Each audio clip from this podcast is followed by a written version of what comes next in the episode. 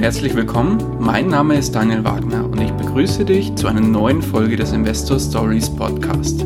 Erfahre von anderen Investoren, wie sie gestartet sind und welche Erfahrungen sie auf ihrem bisherigen Weg gemacht haben.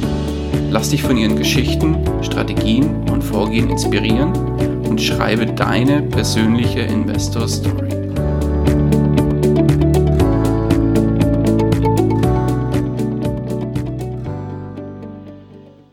Hallo und herzlich willkommen zu einer neuen Folge des Investor Stories Podcast. Heute zu Gast bei mir Patrick Hund. Hallo, grüß dich. Ja, hallo Daniel, schön, dass ich hier sein kann. Schön, dass es geklappt hat. Würdest du dich unseren Hörern ganz kurz vorstellen und zwei, drei Sätze zu deiner Person sagen?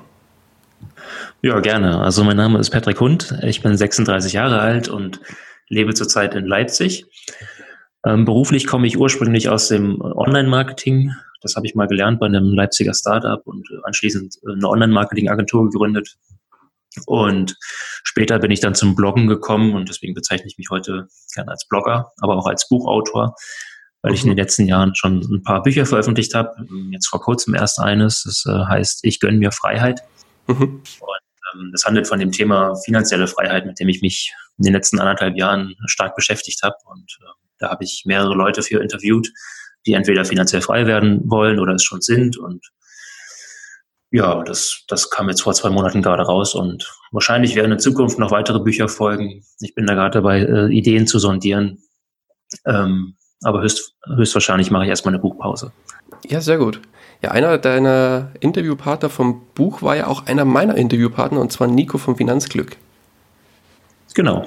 Und ja, da, darüber bin ich auch äh, auf deinen Podcast aufmerksam geworden. Genau. Ja, klasse. Dann, wie ging es denn bei dir bei dem Thema Investieren bzw. beim Thema Finanzen im Allgemeinen los? Naja, also ich glaube, man kann da zwei Phasen äh, voneinander unterscheiden. Also das erste Mal, dass ich mich so ein bisschen mit äh, Finanzen und wie ich mein Geld anlegen könnte auseinandergesetzt habe, das war im Jahr 2008. Ähm, damals habe ich nichts weiter gemacht, äh, außer äh, mein, mein Geld äh, in Tagesgeld auf Tagesgeldkonten zu legen oder vielleicht auch mal ein Festgeldkonto.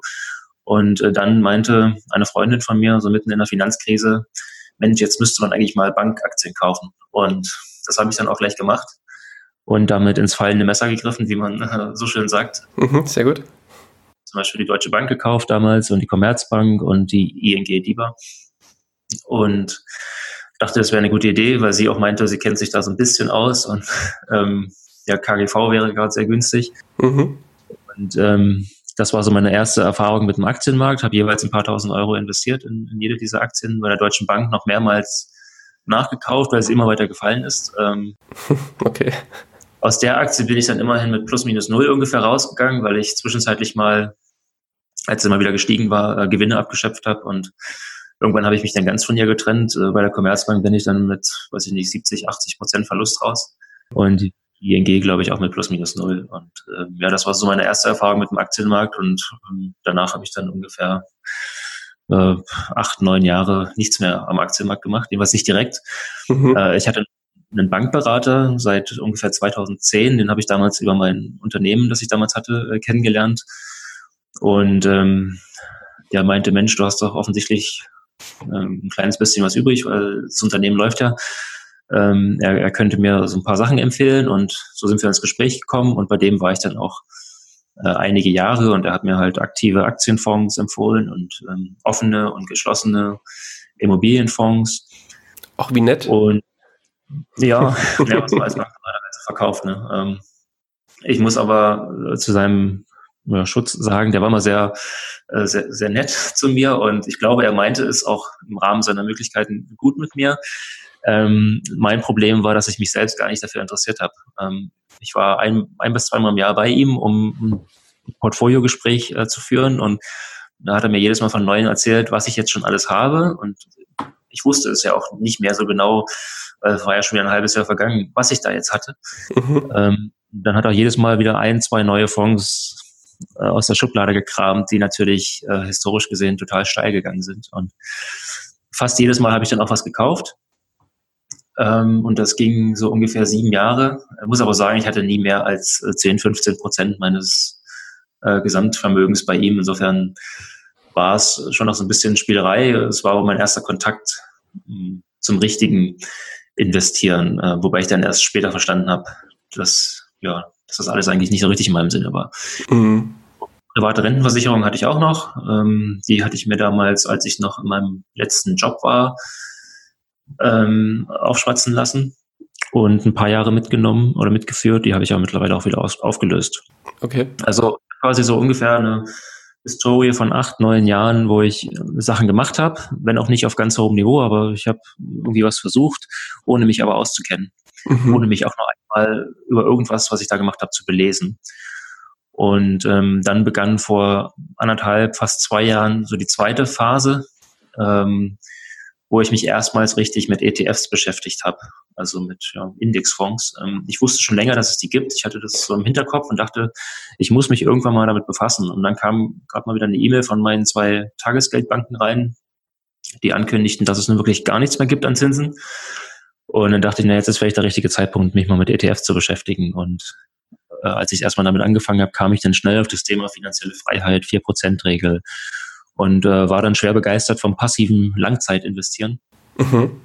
Und äh, habe wahnsinnig viele Blogs gelesen, Podcasts gehört, äh, habe an die 15 Finanzbücher gelesen in den letzten anderthalb Jahren, die meisten, die meisten über den Aktienmarkt, weil der mich am meisten fasziniert hatte. Und ja, seitdem fühle ich mich viel besser vorbereitet auf das, was ich da Mhm. auf was ich, auf was ich heute tue. Mhm. Und habe Gefühl dabei und bin auch überzeugt von dem, was ich tue, während das, was ich früher getan habe, da konnte ich nicht von überzeugt sein, weil ich gar nicht wusste, was ich getan habe. Mhm. Gehst du noch zu deinem Bankbera äh, Bankberater? Nee, zu dem gehe ich jetzt nicht mehr. okay. ähm, als, ich, als ich mich belesen habe, habe ich dann nach und nach äh, die Dinge da abgezogen, beziehungsweise die, äh, diese, die Fonds verkauft, die ich verkaufen konnte. Ich, ich sitze jetzt noch auf einem geschlossenen Fonds, den wird man halt nicht so leicht los, mhm. gar nicht.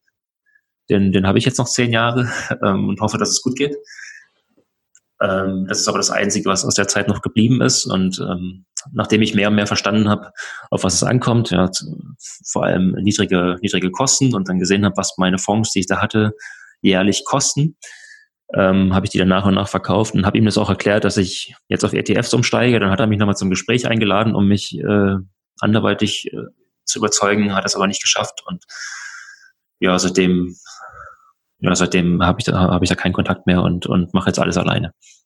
Okay, selbst ist der Mann, sehr gut.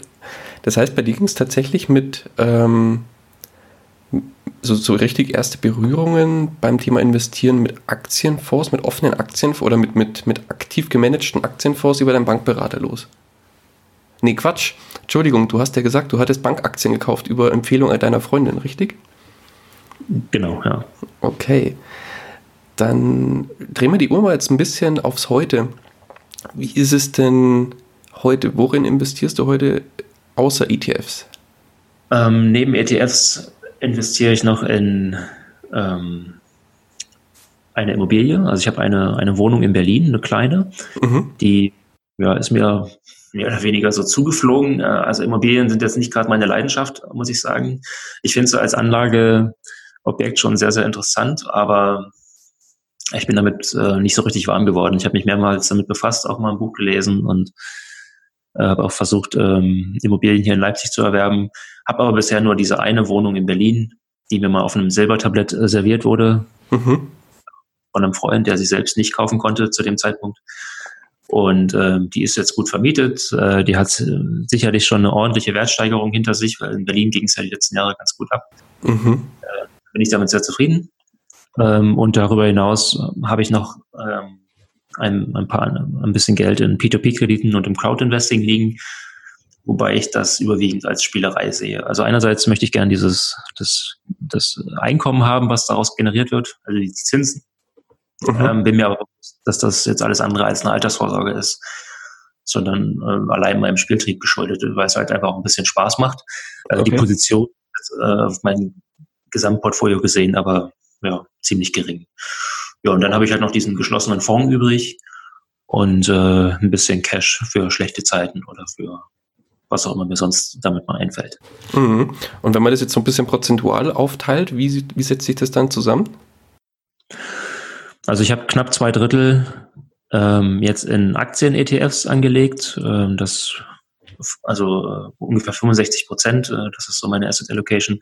Mhm. Das verteilt sich auf weltweit äh, große Unternehmen, inklusive den Emerging Markets. Ähm, ich habe noch eine, eine Reit-Beimischung, mhm. äh, also ähm, börsengehandelten Immobilienunternehmen mhm. und ähm, ja, eine Value-Beimischung. Das ist ja so eine Asset Allocation, die ich mir mal so zurechtgelegt habe und bei der plane ich jetzt äh, zu bleiben. Und die anderen 35 Prozent, das sind halt äh, die Immobilie, von der ich eben gesprochen habe, ähm, und ein paar Anleihen-ETFs und ja, P2P und Cloud Investing. Mhm. Die Immobilie, wie viel macht die von den 35 Prozent aus? Ähm, oh, das ist jetzt ja nur eine Kopfrechenaufgabe. Daumenwert. Vielleicht, vielleicht die, die Hälfte. Okay. Also die Hälfte von den 35 Prozent. Mhm. Ja. Mhm. Okay. Gut. Ähm, bei ETFs, worauf setzt du da? Setzt du da auf eher ausschüttende Varianten oder auf ähm, tesorierende?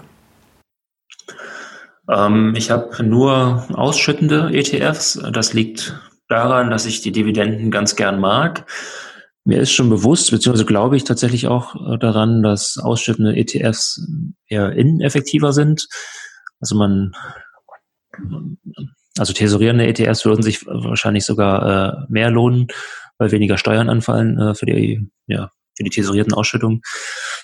Naja, nicht mehr seit diesem Jahr.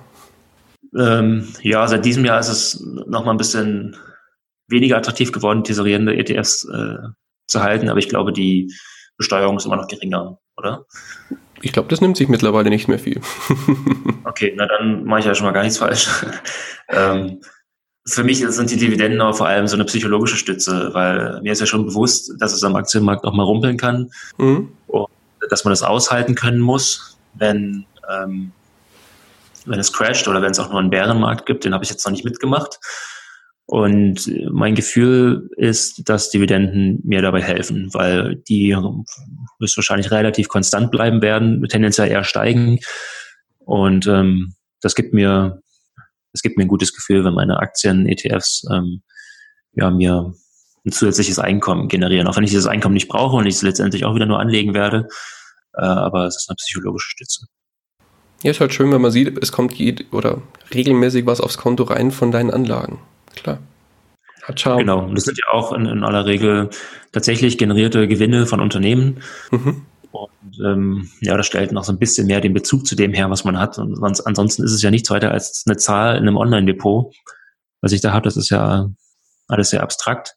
Mhm. Ähm, ja, vor Augen halte, dass diese Unternehmen, an denen ich Anteile indirekt besitze, ihre Gewinne teilweise an mich ausschütten.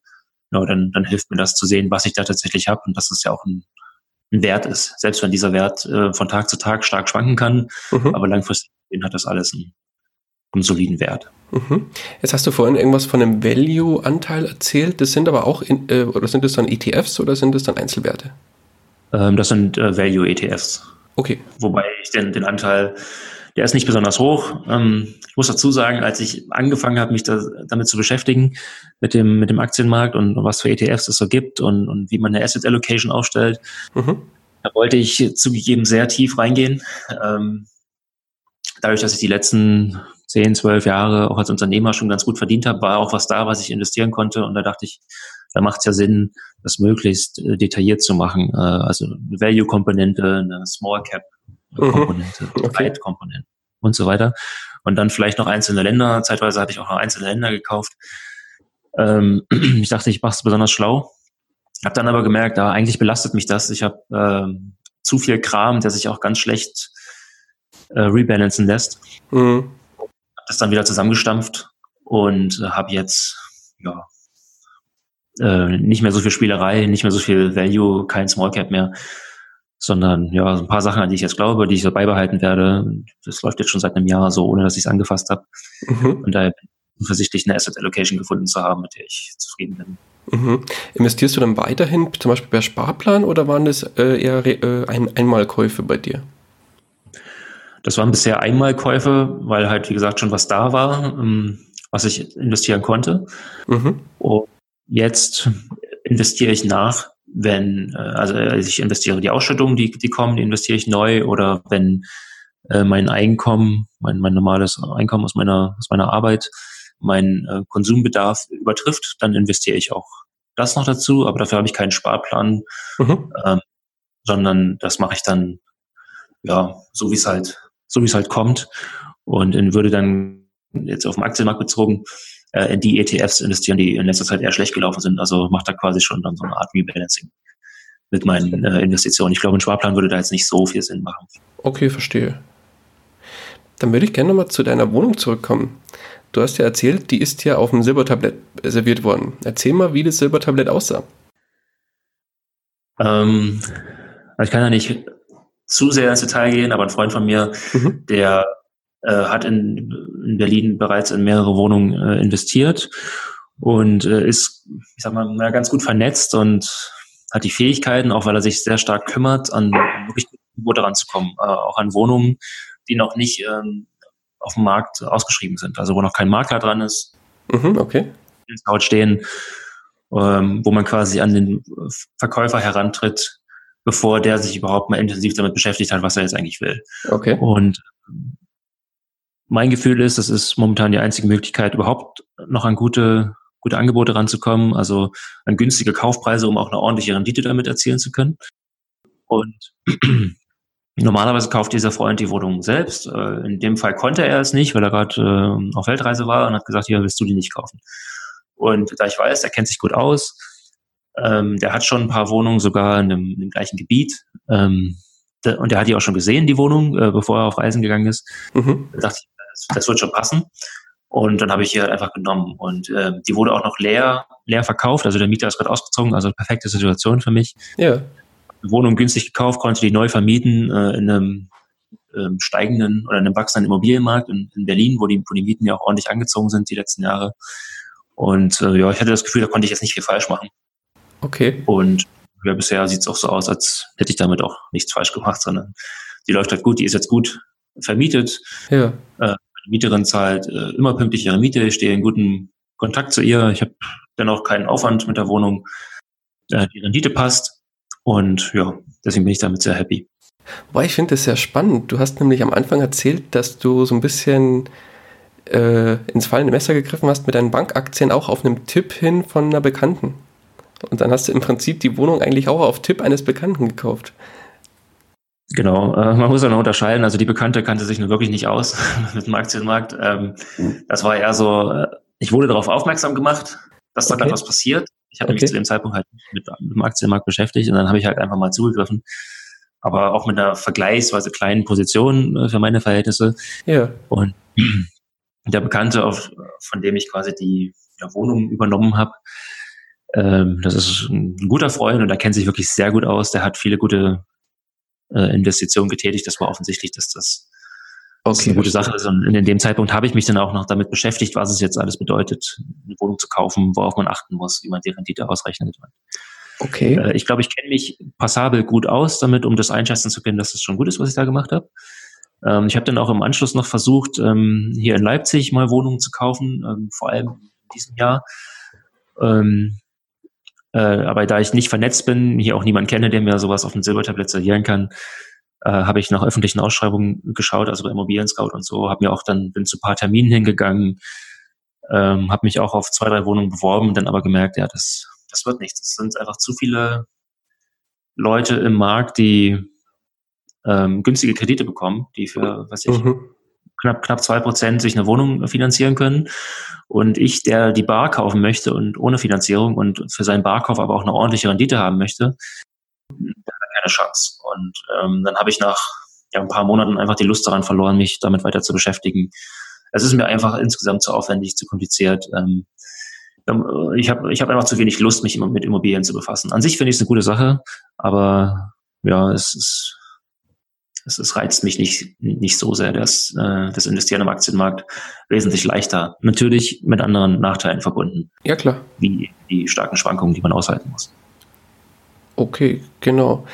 Mm, das heißt, wenn du jetzt, wenn man so ein bisschen in die Zukunft schaut, ähm, was kommt bei dir beim Thema Investieren noch dazu, beziehungsweise bleibst du deiner Strategie, die du jetzt fährst, treu? Wie sieht's da aus? Ja, also soweit ich das von heute aus beurteilen kann, also Stand heute, würde ich sagen, äh, bleibe ich meiner Strategie treu. Mhm. Ähm, man sollte ja auch nicht ständig wechseln. Äh, das, das ist der Plan. Ähm, ich möchte jetzt vor allem den nächsten Bärenmarkt, der kommen wird, äh, vielleicht stecken wir auch schon, äh, in einigen Ländern stecken wir sicherlich auch schon in einem drin. Mit dem möchte ich aushalten. Selbst wenn es noch tiefer runtergeht und, und crasht und, und also ich die Aktienmärkte 30, 40, 50 Prozent nachgehen, möchte ich auch das aushalten. Das wird sich jetzt zeigen. Ich glaube, ich kann es, aber das behauptet, glaube ich, also jeder äh, Investor von sich, dass er das kann. Mhm. Also wir werden es. Ähm, dann möchte ich grundsätzlich meine Investitionen weiter aufstocken, um dann auch äh, sodass auch die Ausschüttungen äh, weiter steigen werden und ich davon vielleicht irgendwann allein davon schon meinen Lebensunterhalt finanzieren kann. Ob ich dann nur davon leben möchte, ist nochmal eine ganz andere Frage, aber es wäre gut zu wissen, das zu können. Und äh, das Einzige, wo ich vielleicht von meinem bisherigen Plan abweichen werde, ist, dass ich meine Cash-Position voraussichtlich wieder etwas vergrößern möchte. Ähm, Im Fall, dass ich privat mal ein Haus kaufen möchte, Familie gründe und so weiter. Das ist jetzt in den letzten Jahren einfach ähm, relevanter geworden für mich. Und okay. das, das könnte sein. Das, das weiß ich aber noch nicht, aber äh, für den Fall werde ich meine Cash-Position wieder ein bisschen äh, vergrößern. Okay, verstehe. Kommen wir mal zu den eher negativen Auswirkungen beim Thema Investieren. Du hattest ja am Anfang schon einige Themen erwähnt, die nicht so gut gelaufen sind. Was war denn in Summe dein größter Fehler? Ähm, das war, glaube ich, einer, den ich bisher noch gar nicht erwähnt habe.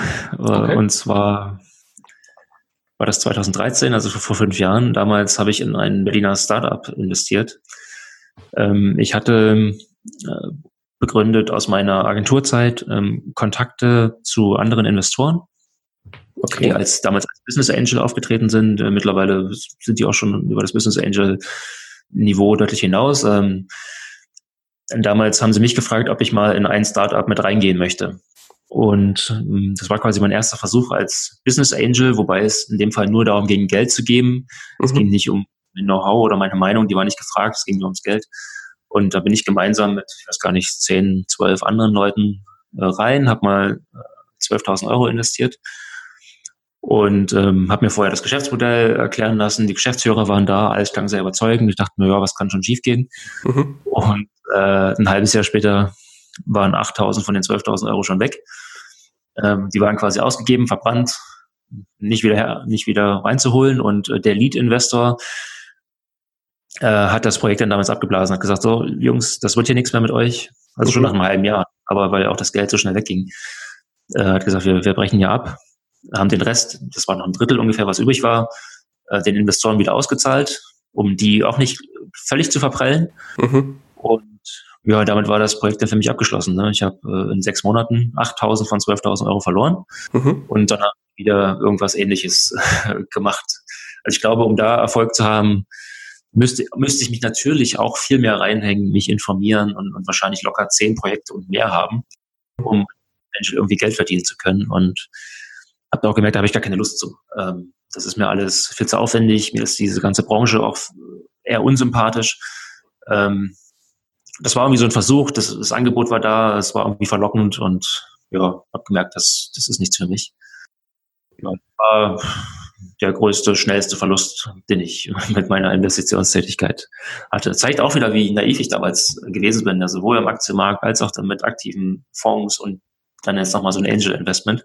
Ja. Und zeigt auch, wie, wie schnell man Geld verbrennen kann, wenn man eigentlich nicht weiß, was man tut. Wobei, es war so ein bisschen, die großen Dollarzeichen waren in den Augen, oder?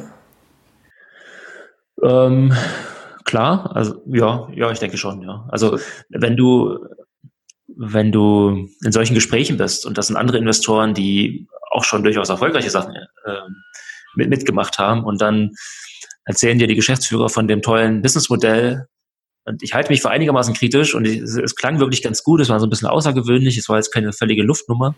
Mhm. Ähm, von daher dachte ich, ja, warum nicht? Das kann man jetzt einfach mal versuchen. 12.000 Euro ist zwar eine Stange Geld, aber äh, damals war ich gerade aus meiner Agentur ausgestiegen, hatte die schon meine Anteile verkauft. Da war 12.000 Euro jetzt auch keine Riesensumme. Ko konnte man mal mit rumspielen sozusagen und äh, hat letztendlich nicht, hat letztendlich nicht funktioniert. Und okay. ich halt auch nicht. Allein schon, weil diese Hop- oder Top-Geschichten, denke ich mir, was soll das? Mache ich auch im Aktienmarkt nicht mehr. Ich hatte auch zeitweise noch, auch nach meiner, meinen Bankerfahrungen, noch ein paar äh, Einzelaktien, habe ich alles wieder abgestoßen.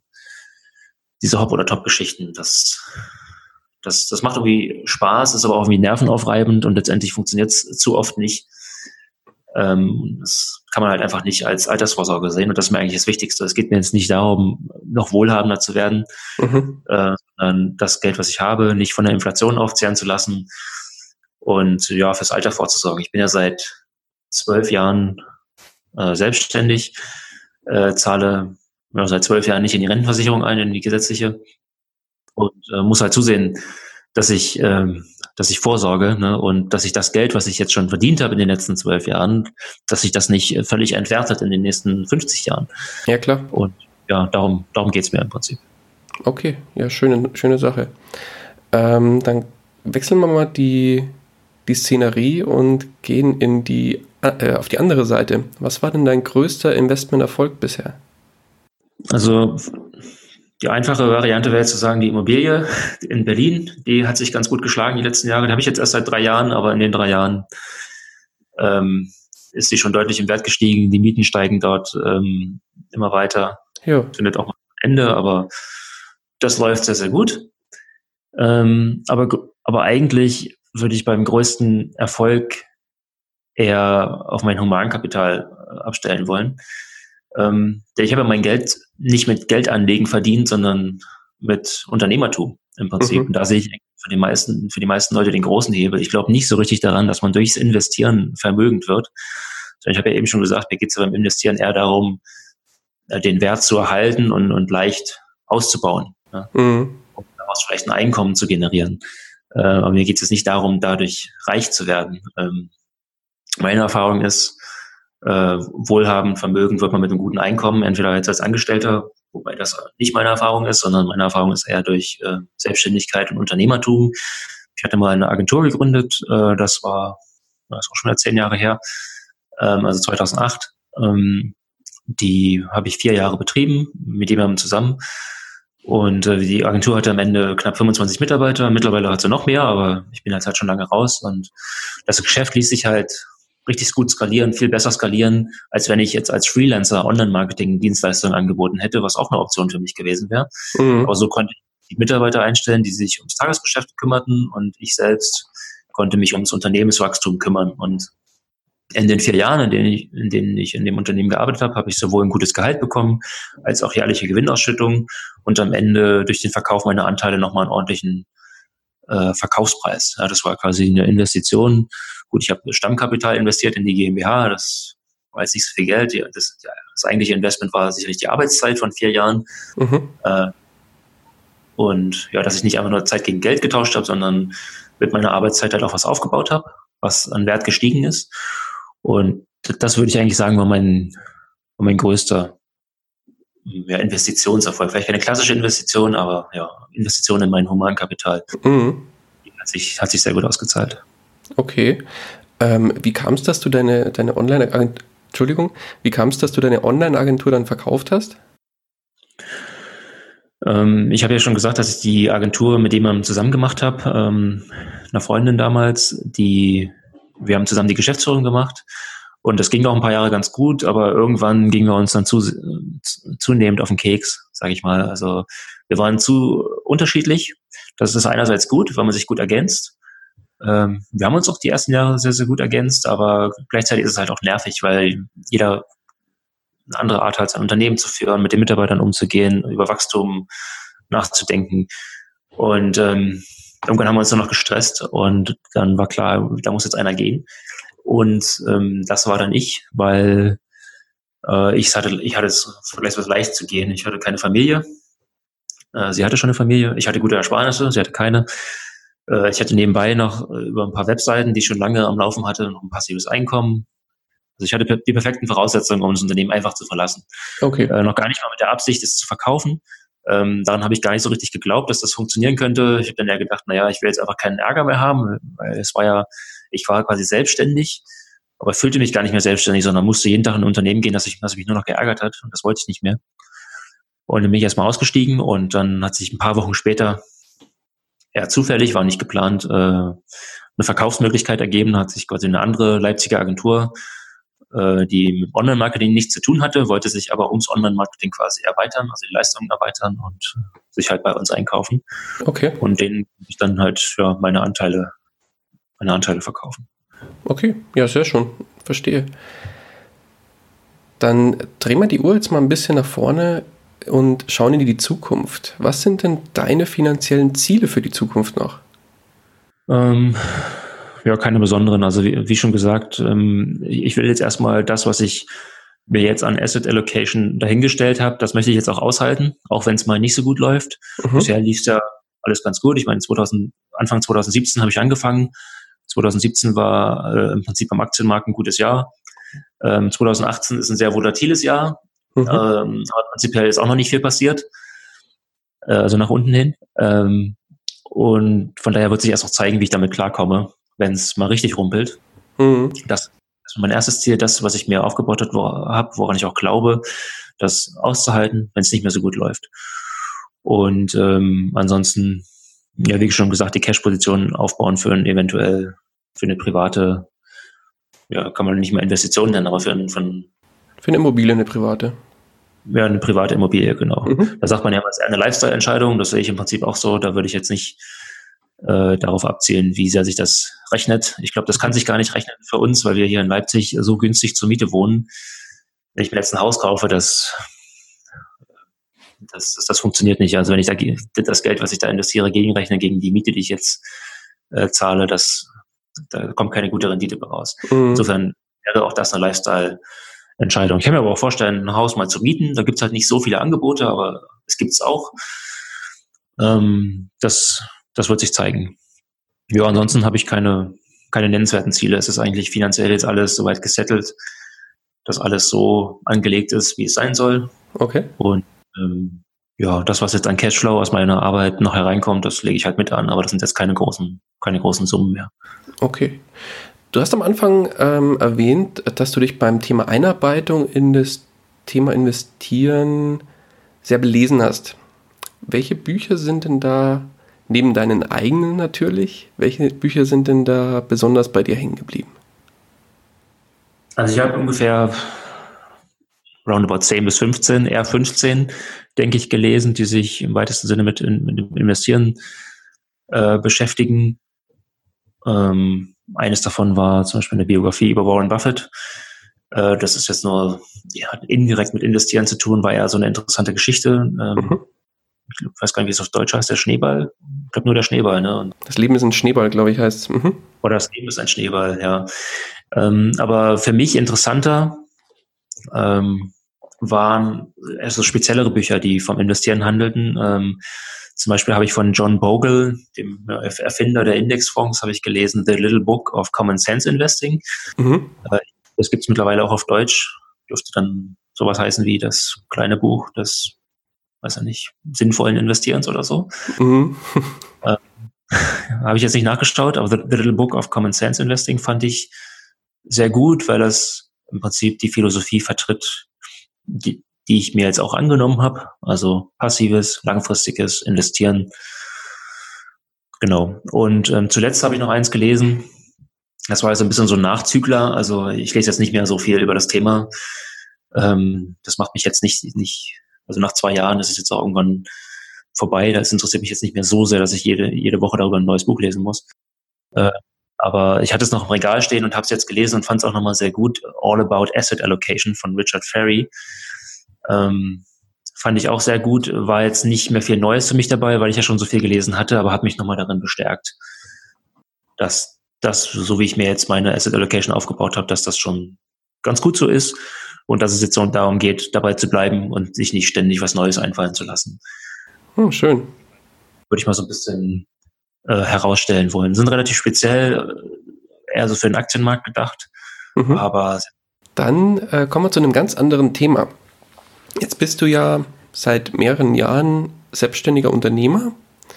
Ähm, stell dir mal vor, du würdest morgen als jemand anderes aufwachen, der aber einen Angestelltenjob hat.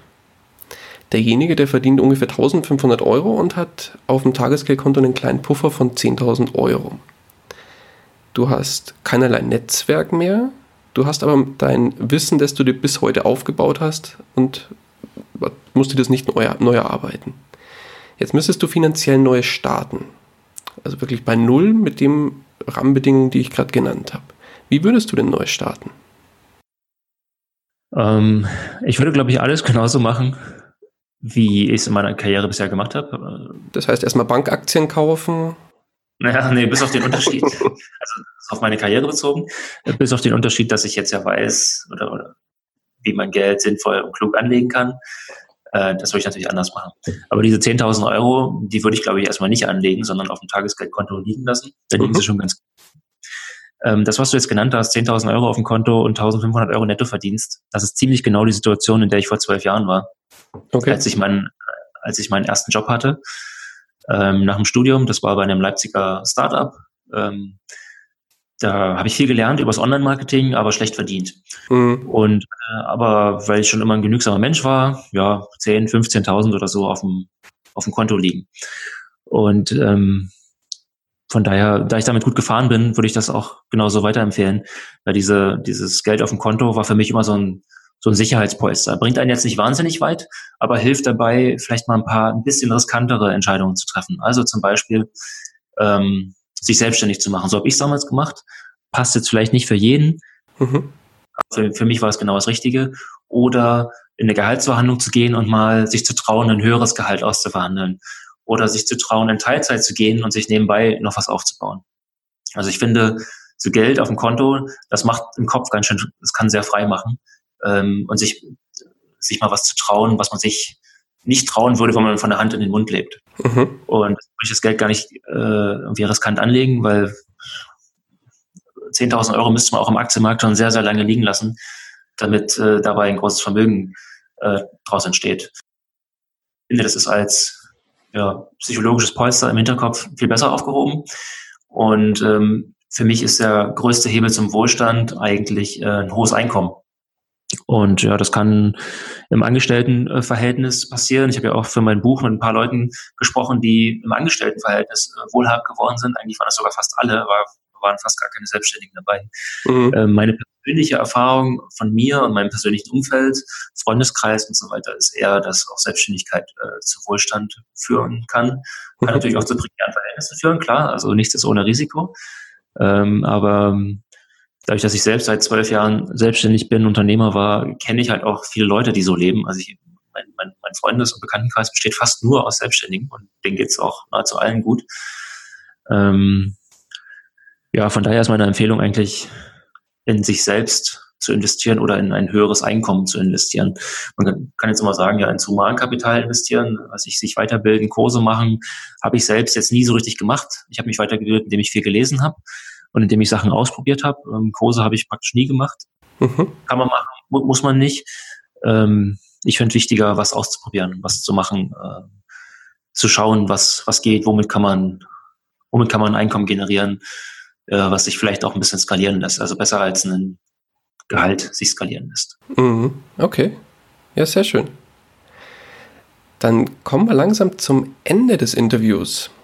Ähm, wenn jetzt ein kompletter, unbedarfter Einsteiger im Bereich Investieren auf dich zukommt und sagt, Patrick, gib mir doch mal einen kurzen, knackigen Rat mit auf den Weg. Wie kann ich anfangen? Was würdest du ihm, was würdest du ihm sagen? Mm, ich würde, glaube ich, das sagen, was wir jetzt im Gespräch schon so ein bisschen herausgearbeitet haben. Äh, verlasse dich auf niemanden, außer vielleicht auf einen guten Freund, der schon gut in Immobilien investiert hat, äh, der dir eine anbietet. Ähm, aber sonst, äh, ja, keine Aktienratschläge, keine Bankberater, ähm, sondern bilde dich selbst weiter. Mhm. Das war eigentlich die größte Erkenntnis, die ich vor knapp zwei Jahren hatte. Ähm, dass wenn ich vorankommen will finanziell äh, mit meiner mit meiner Geldanlage, dann muss ich mich selbst informieren, muss auch ein bisschen Lust dazu haben, mich selbst zu informieren. Das gehört halt dazu. Äh, ich kann mich nicht darauf verlassen, dass andere mir ja den den richtigen Tipp geben oder es gut mit mir meinen. Also wenn ich mich jetzt auf einen Bankberater zum Beispiel verlasse, dann muss ich ja davon ausgehen, dass es halt sein sein Lebensunterhalt. Der lebt halt davon, dass er mir was verkauft und ähm, das, das kann schon aufgrund der hohen Kostenquote nicht dazu führen, dass ich da, dass ich dadurch wohlhaben werde. Von daher ist mein größter Tipp, bilde dich selbst weiter. Fang erstmal mit Blogs und Podcasts an und dann such dir die richtigen Bücher raus, die dich interessieren und ähm, ja, liest die von vorne bis hinten durch und dann, wenn du fertig bist, liest du das nächste, bis du ein gutes Gefühl dafür gewonnen hast, was, ähm, ja, was zum Erfolg führt bei, bei der Geldanlage. Sehr schön. Wunderbar. Dann, Patrick, wo kann man dich am besten erreichen, wenn man dich erreichen will? Ähm, am besten über meine Blogs. Also ich habe äh, unter anderem den Reiseblog, der heißt 101places.de und noch einen Blog zum Thema gesunde Gewohnheiten, der heißt healthyhabits.de und da mhm. findet man jeweils Kontaktadressen, über die man mich kontaktieren kann. Alles klar. Verlinken wir in den Show Notes. Die sind übrigens zu finden unter investor-stories.de slash e24.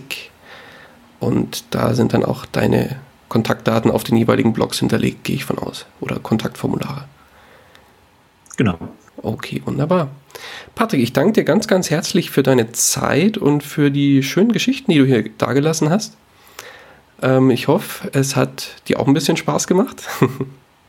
ja, das hat, hat Spaß gemacht, mit dir zu sprechen. Sehr gut. Dann, wie gesagt, ganz, ganz lieben Dank für deine Zeit und den Input. Und die letzten Worte des Interviews, die gehören dir. Ähm, ja, ich danke auch dir fürs Gespräch und wünsche dir und allen Zuhörern gute Investitionsentscheidungen im Jahr 2019 und natürlich auch so beruflichen Erfolg, persönliche Zufriedenheit und alles, was man sich so wünscht. Schönes Schlusswort. Ich danke dir. Mach's gut. Mach's gut. Tschüss. Ciao. Das war's auch schon wieder mit dieser Podcast-Folge. Ich danke dir ganz herzlich fürs Zuhören. Nimmst auch du deine Finanzen in die eigenen Hände und legst dein Geld selbstständig an? Dann freue ich mich darauf, von dir zu hören. Geh hierfür einfach auf investor-stories.de und schreibe mir eine Nachricht. Vielleicht spreche ich dann ja schon bald mit dir über deine persönliche Investor Story. Ich freue mich, wenn du auch beim nächsten Mal wieder mit dabei bist. In dem Sinne, habe die Ehre, dein Daniel.